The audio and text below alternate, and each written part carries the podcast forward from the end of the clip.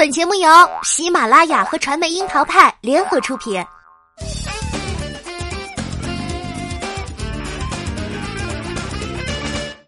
樱桃砍八卦，八卦也要正能量。Hello，大家好，我是小樱桃钓儿。没事不要去武汉，武汉的人最好也不要往外跑。在建议并且促成武汉封城的同时，八十四岁高龄的他轻装简从，搭乘了一月十八号傍晚的高铁，奔赴武汉抗击新冠肺炎疫情的最前线。他就是钟南山，这个名字成为了这个特殊春节里的超高频词汇。钟南山说成了太多人的定心丸。然而，这位八十四岁依然勇战在第一线的顶流大神，到底是如何养成的呢？今天我们就来分享一下他专打逆风局的传奇人生吧。说到钟南山，不能不提的是他的传奇家庭。父亲钟世藩，儿科学家，一九三零年毕业于北京协和医学院，此后又拿到了美国纽约州立大学的医学博士学位，是当时国内屈指可数的医学博士之一。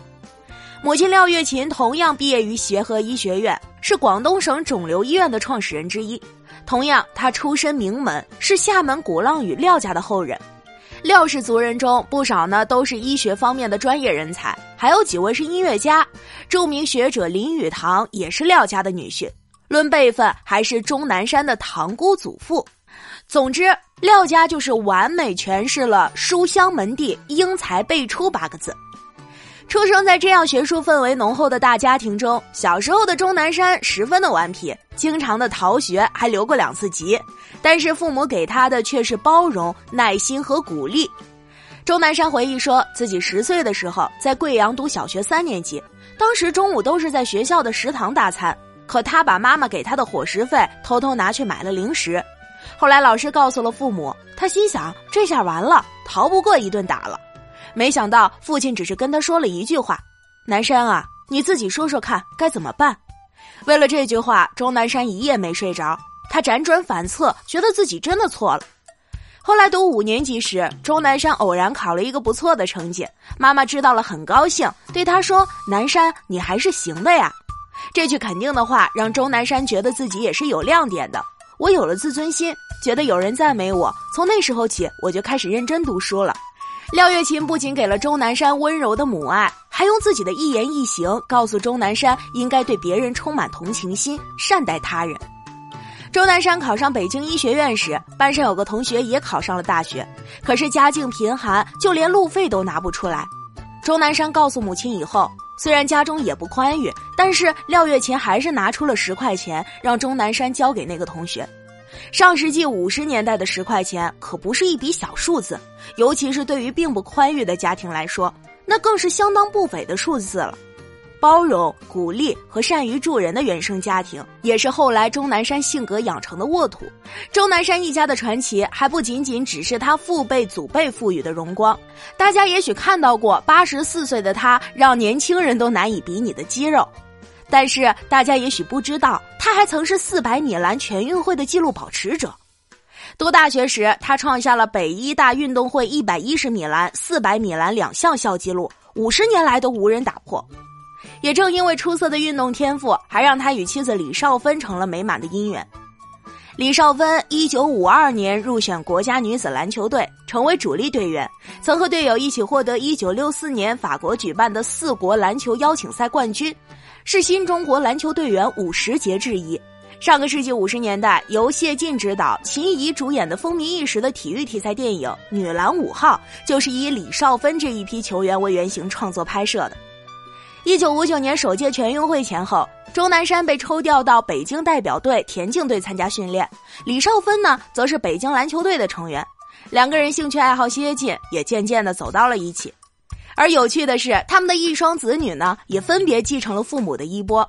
儿子钟维德当了医生，而女儿钟维月则是优秀的游泳运动员，获得过世界短池游泳锦标赛一百米蝶泳冠军，在一九九四年还打破了短池蝶泳的世界纪录。首届全运会结束以后，钟南山原本有机会成为专业的运动员，但是父亲钟世藩的一番话让他打消了念头，继续在医学领域探索。父亲说的话是。钟家的优良传统就是要永远有执着的追求。第二个，办事要严谨，要实在。这几十年来呢，在从医的同时，他也一直保持着运动健身的好习惯。强健的体魄不仅让他越活越年轻，更为他冲刺在战役前线提供了可靠的身体保障。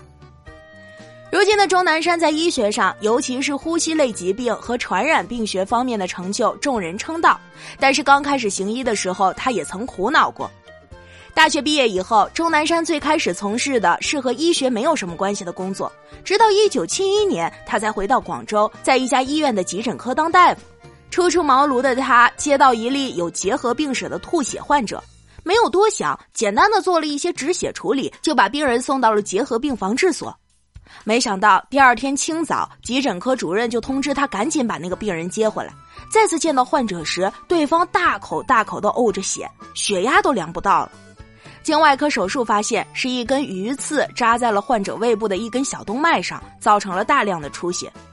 所幸患者最后是抢救回来了，但是钟南山心情十分沉重，自己竟然连咳血跟呕血这样的基本问题都没能分辨出来，险些酿成了大错。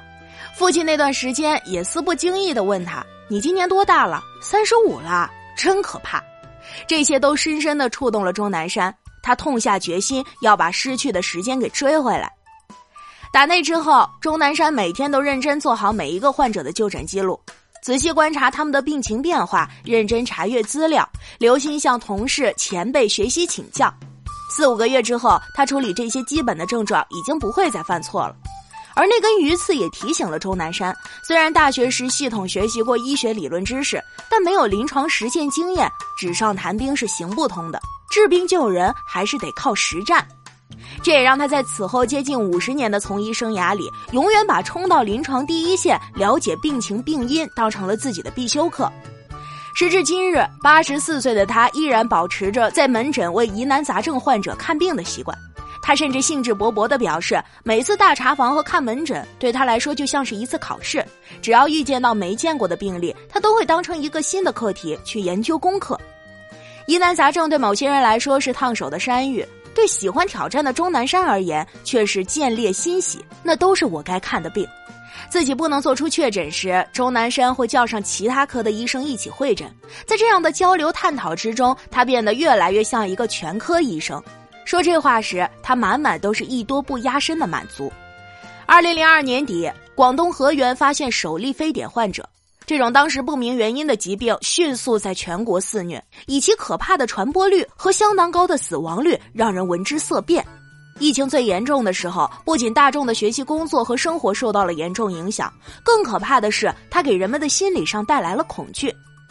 而这个时候，从七十年代就开始专攻呼吸疾病领域的钟南山，作为专家组成员站了出来，并且说道：“疫情尚未得到控制，只能说通过隔离得到了一些遏制。”举世哗然，钟南山承受了旁人难以想象的压力，但是他扪心自问，说的都是实话，对得起天地良心。不仅如此，钟南山也再度发声，把重病人都送到我这里来。当时不乏质疑他的声音，对此钟南山也没有过多的解释，而是带着广州市呼吸疾病研究所的医护人员，全身心的扑到了救治非典重症患者的工作中。而疫情平息后，他接受采访。面对你怎么跟你的团队交代，怎么让他们配合服从这个决定的提问，他坦然一笑，那就是自己先去干。至于当时为什么主动请缨收治重症患者，他的解释也十分务实。首先，自己的团队在治疗呼吸疾病领域有专长，比别人更有把握，这是底气。其次，集中收治重症患者可以防止疫情传播加剧，这是担当。最后，作为医学工作者，参与救治可以获得关于疾病的一手资料，有助于学术探讨和研究，这是追求。他是这么说的，也是这么做的。为了第一时间了解患者病情变化，及时应对，他只能在抢救间隙抽空睡一下。最后自己也一度累倒了。当时钟南山这个决定有多难，不言而喻。他不是不知道风险，但是这就是医者的使命。